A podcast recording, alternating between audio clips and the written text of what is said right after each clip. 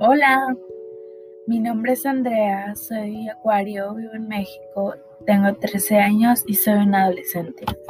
Este podcast lo hice para dar a conocer cómo se sienten los adolescentes en estos momentos, a los adultos. Claramente, no todos los adolescentes sentimos lo mismo o estamos pasando lo mismo. En mi caso, soy una persona de clase media no tengo algún problema como violencia, en casa, falta de fondos, solo lo típico de adolescentes. Estudios, estrés, sentimientos encontrados, amistades. Diría que amor, pero no hay nada que contar.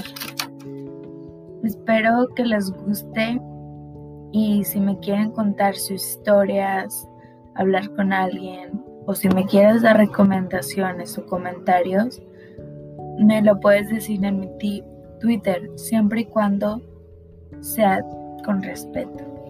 Disfrútalo.